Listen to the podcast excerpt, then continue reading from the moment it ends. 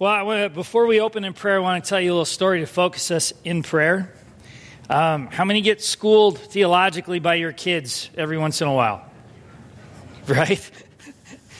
Uh, one of my favorite things to do uh, to uh, decompress um, is to paint, and it's really fun because it's free. No one can tell me what to do, and I can just, other than the Lord, and I can just do my thing. And so I was trying to do that, and I'm sitting downstairs, and I'm getting frustrated with some things, and my son comes down, the great theologian that he is, and he sees that I'm frustrated, and he's he's very articulate, which freaks me out a little bit because he's four. and he says, Dad, you look frustrated. like a therapist right out of the gate. You look frustrated. I said, I am. He's like, say more about that. No, I mean, I says, well, he says, why are you frustrated? I said, I just can't figure this out. He said, well, this is what he says to me. He, he knows that I'm home for vacation and he has me. Right, so this is what he says to me. Hey, Dad, and he says it very gently. How about you just focus on me because I'm right here and that'll come. Excuse me? He said, Dad, he looks at me, and it wasn't a whining way, it wasn't a complaining way, it wasn't a trying to make me feel bad. It was like, it was like the right word at the right time to help me. And he said, How about you focus to the fact that I'm right here and we can hang out, and then you can come back to it later. And I'm thinking in my mind, well, this painting is good. It's where I connect with the Lord and this and that. And I said, Well, Lord, I feel really bad now. He said, But the main thing is right in front of you.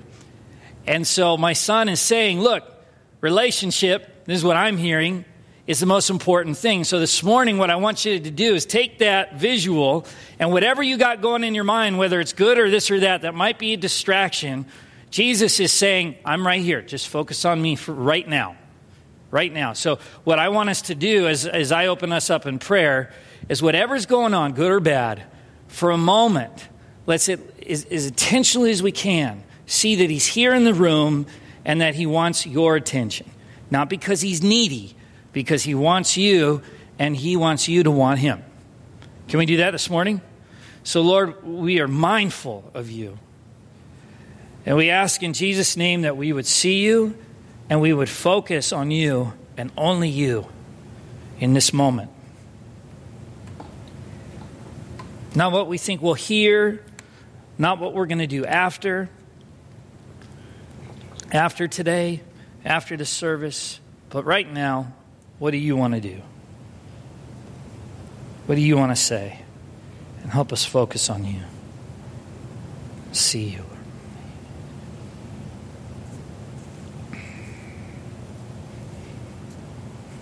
Thank you, Jesus.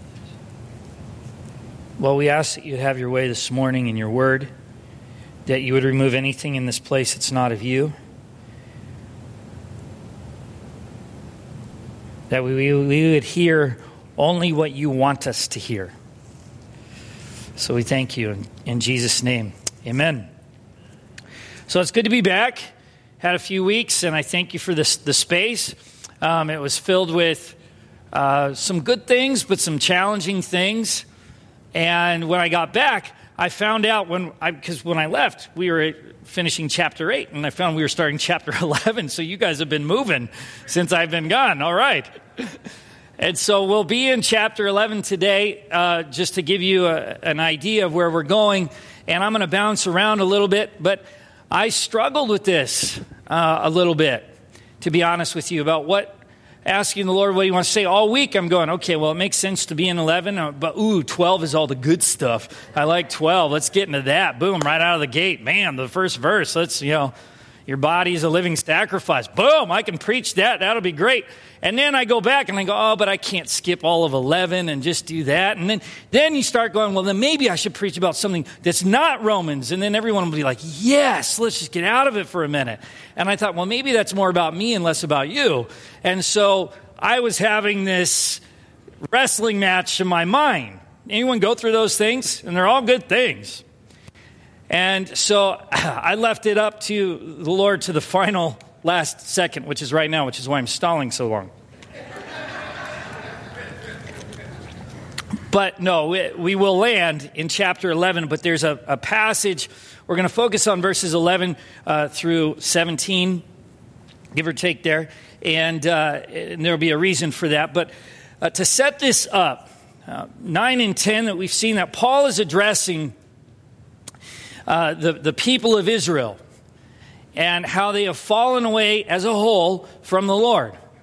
And in chapter 11, he talks about how now the blessing that the Lord has put on Israel is now is now coming to the Gentiles, you and I, the outsiders. So you have the insiders who are the Israelites, and you have the outsiders who are us, if we were to simplify it. And Paul is addressing to the Romans, he's addressing that relationship. But he's also making sure that we know that God's blessings and promises, even for the Israelites who have acted in rebellion towards the Lord will continue, those promises will continue to be fulfilled because God is a God of His Word. And so Paul addresses this. And he talks, you'll hear a lot of language here about mercy. You hear a lot of language and see a, a lot of language that talks about grafting in so that the Gentiles, he explains later in chapter 11, have been grafted in to the root system of God's promises, that they can now become the people of God as well, not just the Israelites. And so we're left with this battle, though, this tension. Well, if God is now for Gentiles, is he against his chosen people? And Paul says, absolutely not. He's not against them. The people of Israel have come against God but God is never against them. Have you ever felt in your life you're very aware of maybe some decisions you've made that are not good and they, uh, they're not honoring to the Lord and they suffer certain consequences, and because of that, it feels like God's against you? Has anyone felt that way? Even when you make good decisions and things don't happen the way you want, does it feel like sometimes God is against you?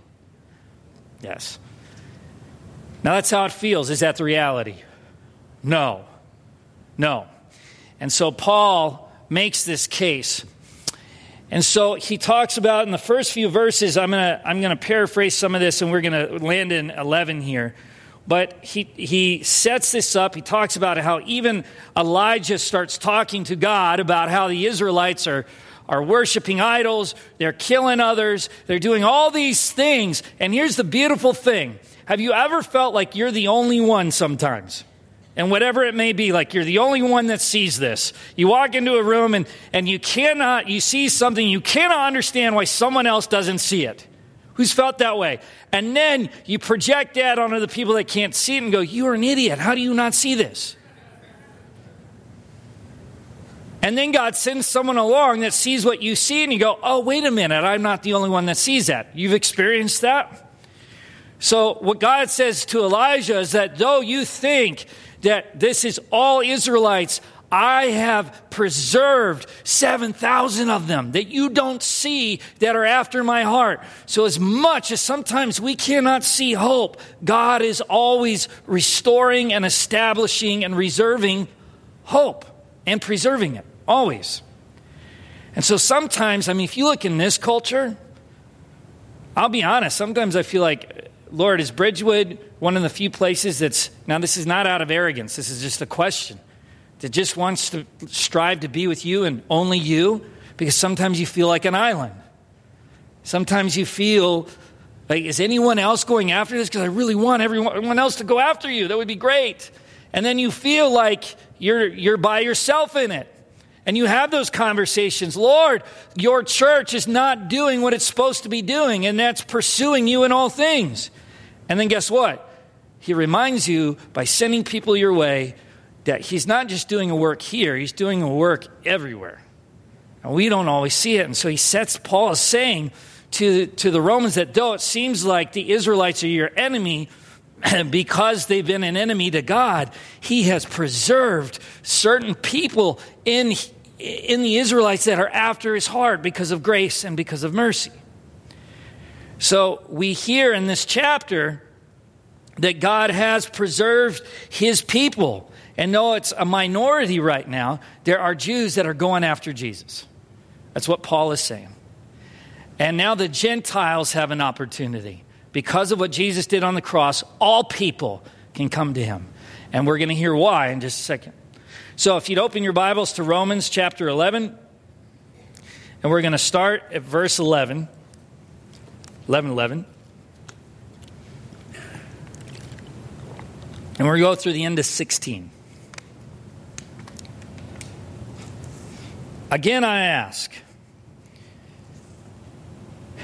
Now he's talking about the Israelites here. Did they stumble so as to fall beyond recovery?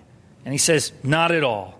Rather, because of their transgression, salvation has come to the Gentiles to make Israel envious. The real word there in Greek is jealous. And we'll talk about that in a second. But if there is transgression, if their transgression means riches for the world and their loss means riches for the Gentiles, how much greater riches will their fullness bring? I am talking to you, Gentiles. Inasmuch as I am the apostle to the Gentiles, I make much of my ministry in the hope that I may somehow arouse my own people to jealousy and save some of them. For their rejection is the reconciliation of the world. What will their acceptance be but life from the dead? If the part of the dough offered as firstfruits is holy, then the whole batch is holy. If the root is holy, so are the branches. Now, there's a lot going on here. But what Paul is saying is that the Israelites may have rejected God, but that had opened up salvation for all people. And he's also saying that they are not unredeemable. Now, that gives me great hope in my own life that you have the people of God who have been given promises by God, who have now rejected God, and God uses that to bring salvation to all people, the insiders and the outsiders. And the question remains well, have the Israelites stumbled too far to even be recovered? And Paul says, absolutely not, because what's going to happen is that the, the Jews, the Israelites, are going to see that the Gentiles, who they hated, by the way, is going to see the Gentiles having relationship with God, and it will arouse jealousy and bring the people back to God. Now, what's the tension there? Well, I never saw jealousy as a good thing. Did you? Oh, you're so jealous. No one says that as a compliment. No one says that as something to, to arouse you to good behavior. You're just being jealous. It's a, it's a term of, uh, you know, rejection and, and just spite. And it's like, oh man, like gross, get away from me. You're jealous. But here we see it as that it's purposeful. It's meant somehow jealousy is going to be used to bring those who have rejected God back into God. Now, one, what does this say to us? It says that no one is irredeemable. Nobody. No matter how far you have fallen, whether you walked with the Lord for a long time and had a tough season in your life, and now you're like, ah, I can't, ah, I don't even know if I want to be with God. I don't even know, and that's this and that. And then you realize, I want to be with God, but He's going to, re- I've fallen too far. The blood of Jesus Christ knows no bounds. His sacrifice redeems anyone and everyone. And we all have people in our lives, even maybe ourselves. I don't know where you are in your walk with Jesus, but that we pray for and we wonder, Lord, is can you redeem this person? Have they gone too far from you? Now the Jews have gone really the the Israelites have gone really far because what Paul says through chapter 11 is that they lived their life not on faith, but by works, so they could boast in their own effort and what they've done. And see, the thing about grace and salvation, as Paul says in chapter 11, is that grace is God's work. It's nothing anyone can do or take credit for which is brilliant, which is why salvation is by grace. We're saved by grace, not by works, because you can't take credit for it. Because if we begin to, to measure our relationship with God by what we can do, by the law that we follow, then it's not about Him, it's about me. And salvation means it's through grace is about Him because you're choosing Him. And that right there says that there is, there is no one that God cannot redeem. Now, in this strategy, though,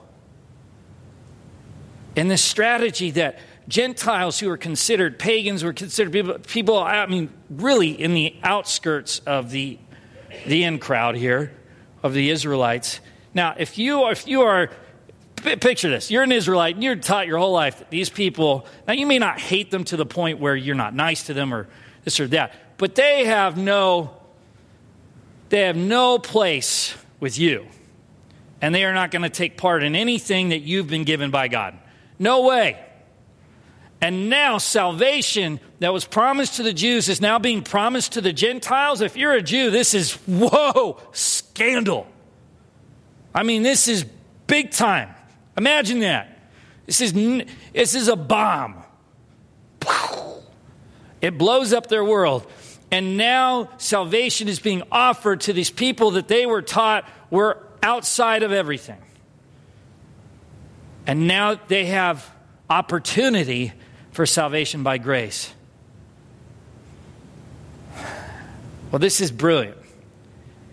I had trouble with this when I was studying this because Jealousy has been ingrained in me as a negative thing.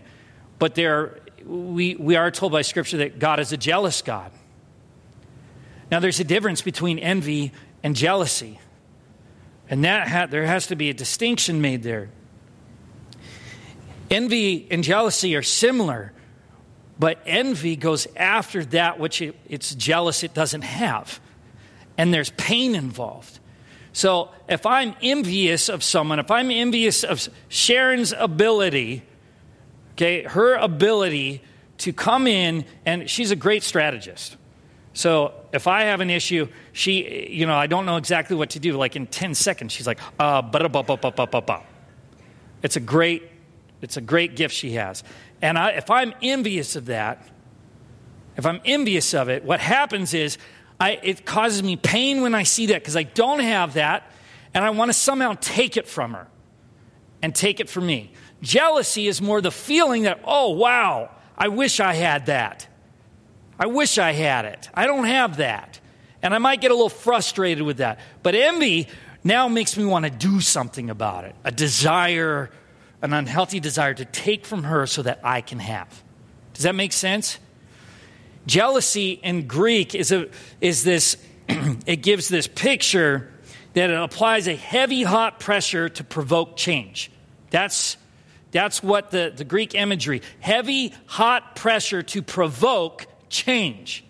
Good change. That's what the word being used here twice in this passage. And so, it gets it can get a little heady but on relational purposes what the lord is trying to say is that because of the rejection the israelites gave towards god it opened up life for us. And the israelites will see that life happening and they're going to want it. How many of you have seen a healthy dynamic relational dynamic and you go man i want that and there is a sense of jealousy, but it's not because it's not it's not now that oh I hate that person because they have what I don't have. It's you see something happening and it creates something in you, a desire to want to have that. Not take it from them, but to have it yourself.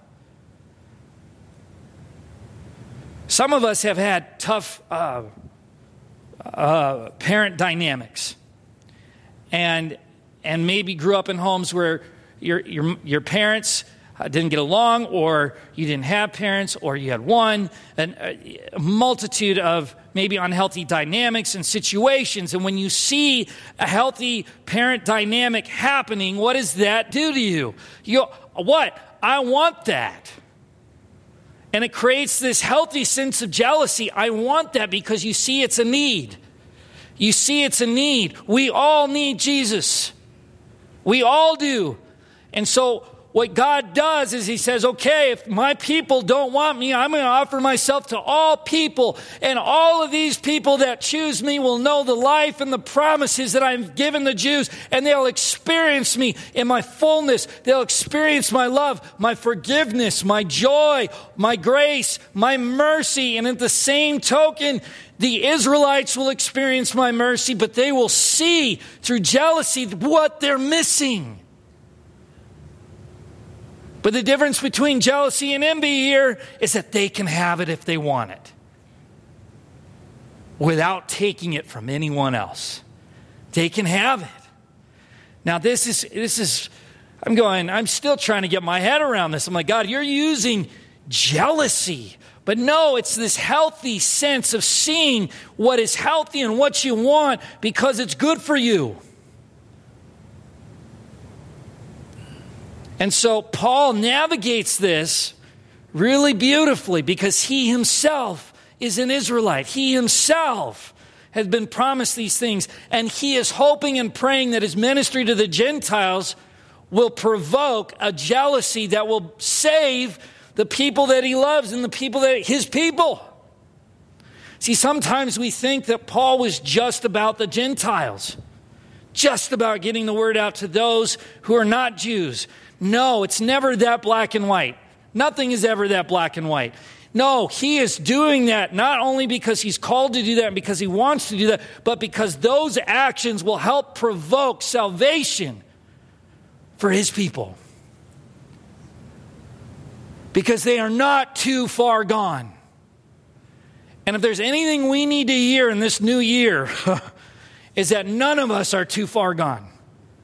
And I'm not just talking about salvation in itself, but areas and slices of the whole pie of our heart that we feel have been compromised or gone and will never get back is not irredeemable. It's not. I spent the first two weeks of my three week vacation feeling numb, not knowing how to engage Jesus in my normal ways. I had to say to him, give him an open invitation. I go, Lord, I, I feel so numb right now. Here's the deal. You do whatever you want to do. I'll let you do it. But I'm not going to be really intentional about sitting down with a cup of coffee, reopening my Bible, and going, What do you want to do, Lord? And I do do that shimmy every morning, by the way. but I, I felt that way. I felt there were pieces that were so lost and gone. And I still do sometimes. Sometimes we pass the threshold of integrity and break that in our lives in certain areas, secretive or public or this or that. And though our salvation may be intact, say you knew that, but there are pieces of you that don't feel intact and cannot be redeemed. The Jews did everything under the sun against God. Everything you can think of. They did one time or another. And thought they could get away with it because they were the promised people. And God still says they can be saved. That gives me great encouragement. Great encouragement because you're talking about God's chosen people, the beginning of humankind. God chose these people to be the ministers of his love and grace, to experience these, experience these kind of promises that he gives throughout Scripture, and they turn their back on them yet he preserves a group of people to bring hope, like Paul, who's now going outside the boundaries of Jewish thinking and preaching to the Gentiles who were never invited into the things of God. Now giving full access, and that will be used to provoke a, a hot pressure to bring change. So the Jews will know, so that we will know nothing in our life cannot be redeemed by God. There is nothing in your life, no thought, no feeling, no past action that God cannot touch and make new. Nothing. Man, I needed to hear that. I fought for weeks while I was gone to figure out just a little bit of that so I could feel new life happen in my heart. Because there are areas of my life that I feel I've given away that I will never get back. Damage done. And then I realize the touch of God restores lives to something that was dead. That's why Paul says what will happen here is that is that the fulfillment of that jealousy will now, even though it looks like the relationship is broken, Jews will come to Christ and it will be like, he says, it will be like the living coming back from the dead. Because that which you feel is dead in your life, God can touch and restore. So, though chapter 11 may look like it's just about this whole thing with the Jews and the Gentiles and this and that, it's talking about new life, and there's nowhere and no one God does not want to go and touch and bring life to. He wants every single person, especially those he has chosen.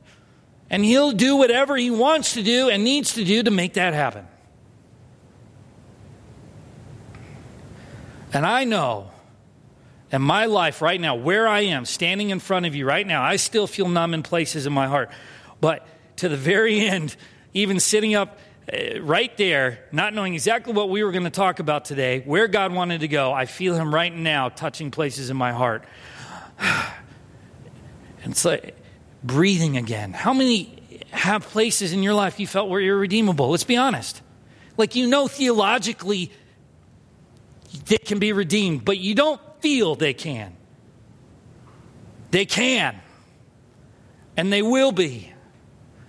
And, you know, we could use, some of us could use a little healthy jealousy in our life.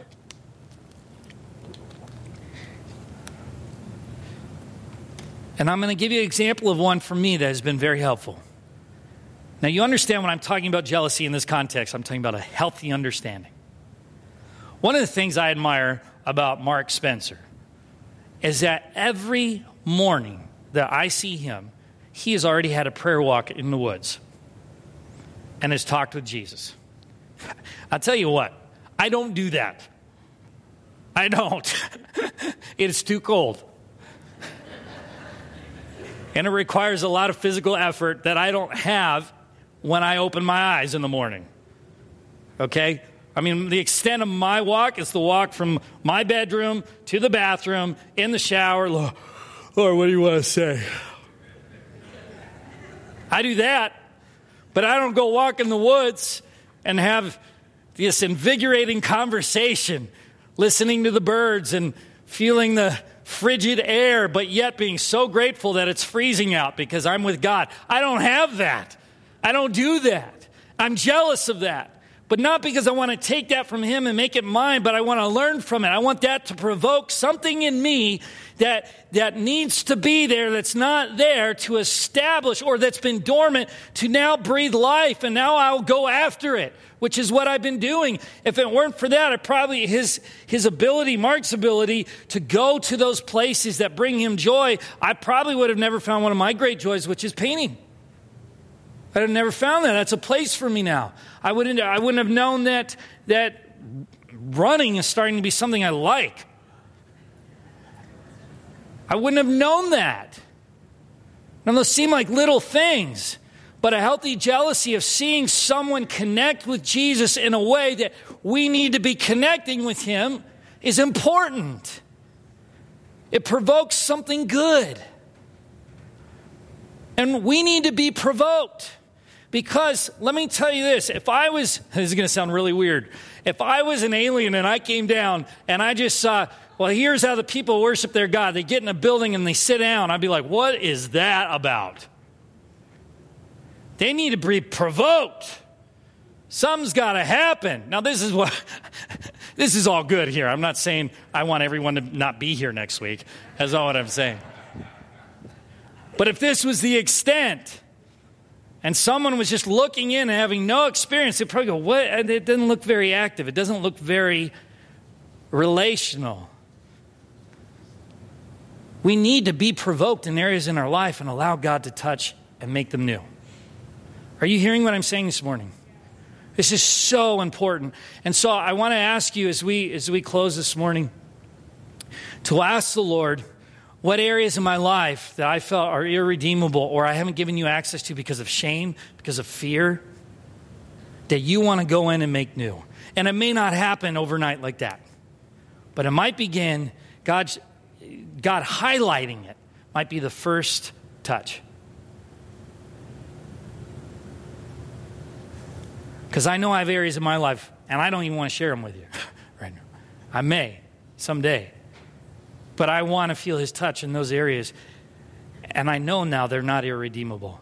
They feel like it, but it's because I'm judging how big they are. But to God, nothing is greater than him, nothing is bigger than him. Nothing. There's nowhere he cannot go in your heart and make it new.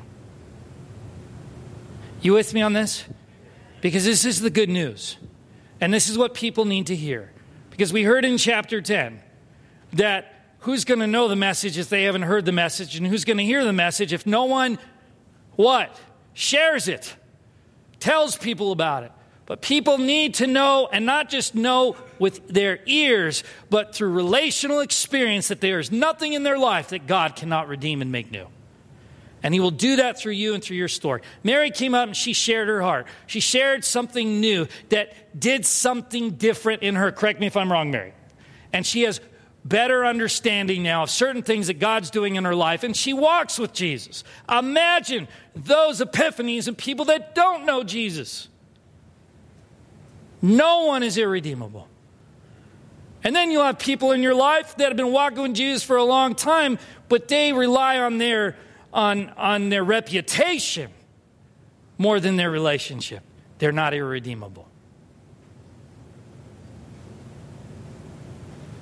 God wants to use our story to affect the lives and provoke change in every single person that we encounter so that they know that there's nothing God cannot make alive again. Lord, we thank you and we praise you that the vastness of your love, the depths of your love, who you are is so great we can't quantify it. I can't put it in a box. I cannot shape it and mold it into my image, and somehow it, it, it does the same thing. It's so great and so big, I can't understand it but help us come to accept it because then we'll realize that there's nothing in our life you cannot make new. There is nothing that cannot be recovered.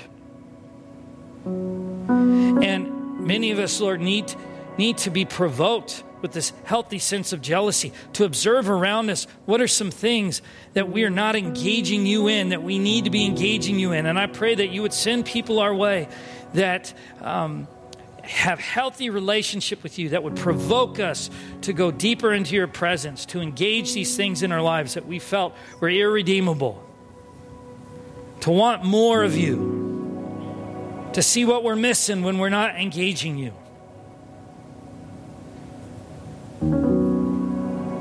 And I ask you to protect us in that process. As we ask the question, Lord, what are the areas in our lives you want to highlight to us that you protect us from shame, from fear,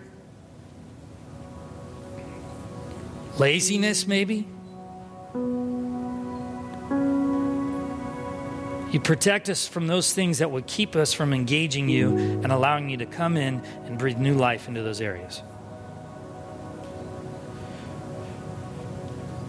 So, as we ask that question, may we be with you as you are with us. May we be mindful and have patience.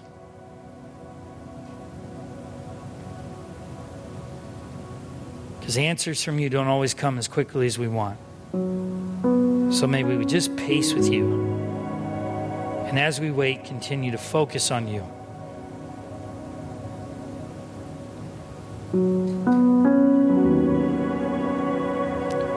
And not lose you in the midst. Even though we're doing good things in your name, we don't want to take our focus off of you. So I pray as we enter uh, more worship this morning, we would do so in spirit and truth and allow you to have your way. And just allow you to minister to us, that we would just be grateful and thankful for being in your presence together this morning. We thank you in Jesus' name. Amen.